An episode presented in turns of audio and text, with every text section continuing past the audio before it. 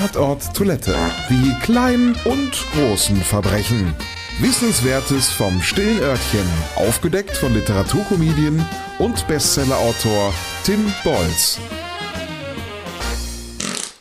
Voll synthetischer Urin. Was sich zunächst wie ein Witz anhört oder an Schmieröl für den Motorblock erinnert, ist jedoch längst Realität geworden. Die Firma Clean Urine bietet in ihrem Warensortiment seit 2006 auch künstlichen Urin an. Dieser besteht laut eigenen Angaben zwar zu 100 Prozent aus synthetischen Stoffen, ähnelt ansonsten aber bei Tests dem menschlichen Urin bis ins Detail. Natürlich fragt man sich zunächst, wofür man sich die Mühe macht, Urin künstlich herzustellen, wo doch der eigene Körper täglich genug davon produziert. Doch bei näherem Hinschauen wird einem sehr schnell klar, dass dieser künstliche Urin sehr wohl einen großen Markt mit Interessenten bedient. Schon bei der Bewerbung des Produkts wird mit Attributen wie mobil, immer griffbereit auf den Einsatzort hingewiesen. Spätestens beim Zusatz entspricht bei relevanten Tests den Parametern eines nüchternen Menschen, wird klar, dass hier bei Alkohol- und Drogenkontrollen gemogelt werden soll. Behördliche Urintests mit Drogenscreening besteht der künstliche Urin nämlich problemlos mit negativem Ergebnis.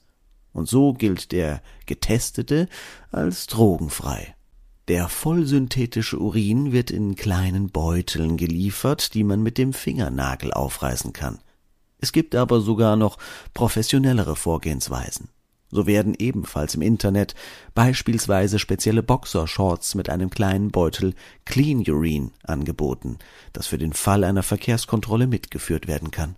Das Produkt scheint mittlerweile sehr beliebt zu sein, da Kommentare in entsprechenden Internetforen darauf schließen lassen, dass der Kunsturin regelmäßig auf deutschen Straßen zum Einsatz kommt. So wurden vermehrt bei Polizeikontrollen Beutel mit dem Kunsturin sichergestellt, worauf die Konsumenten auch zugaben, diesen zum Zweck einer Kontrolle mit sich zu führen. Wie so oft hinkt die öffentliche Hand wieder hinterher. Spricht man nämlich mit Laboren, ist der Betrug mit künstlichem Urin oftmals noch nicht einmal bekannt. Selbst Polizisten bezweifeln oftmals, dass die Abgabe künstlichen Urins unter Aufsicht kaum möglich sei, da man hier schon mal etwas genauer hinschaue. Doch auch hier hat der Alkohol- oder Cannabiskonsument bereits im wahrsten Sinne des Wortes einen Schritt weiter gedacht. Männer können sich zumindest im Internet den Screeny Weenie bestellen, ein künstlicher Penis, den man mit synthetischem Urin befüllen kann. Ein befragter Mediziner gab außerdem an, dass spätestens unter dem Mikroskop künstlicher Urin von natürlichem zu unterscheiden sei. Einziges Problem hierbei, im Regelfall werden Urinproben aber gar nicht unter dem Mikroskop untersucht. Tatort Toilette. Wissenswertes vom stillen Örtchen. Aufgedeckt von Literaturkomedien und Bestsellerautor Tim Bolz. Ausgeschieden von der Podcastfabrik.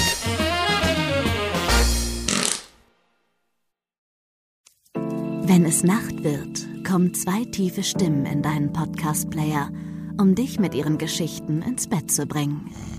Rote Bar ist dein Einschlaf-Podcast zum Einkuscheln und Wegschlummern. Ich hatte mal eine Freundin, wenn wir zusammen im Urlaub waren, dann ging sie in den Pool und dann guckte sie mich an. Ah, oh, ich habe schon gemacht.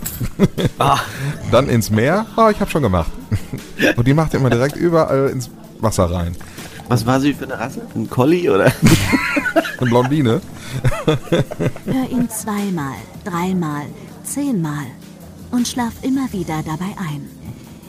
Tim und Matze brummen dich zur Late Night in den Schlaf.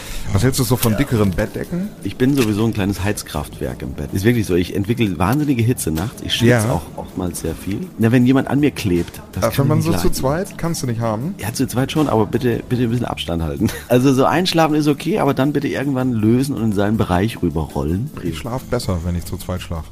Ich glaube, es ist Gewohnheit. Das kann sein. Ich glaube, wenn man sich ein halbes Jahr hinter seinen Chef legen würde, dann würde man den von heute auf morgen vermissen. Das ist so ein bisschen wie das Stockholm-Syndrom. Kennst du das? Wenn der Entführer ja, von einem lässt, dann vermisst man den. Schöne Träume mit Rote Bar Podcast, dem entspanntesten Podcast in Deutschland.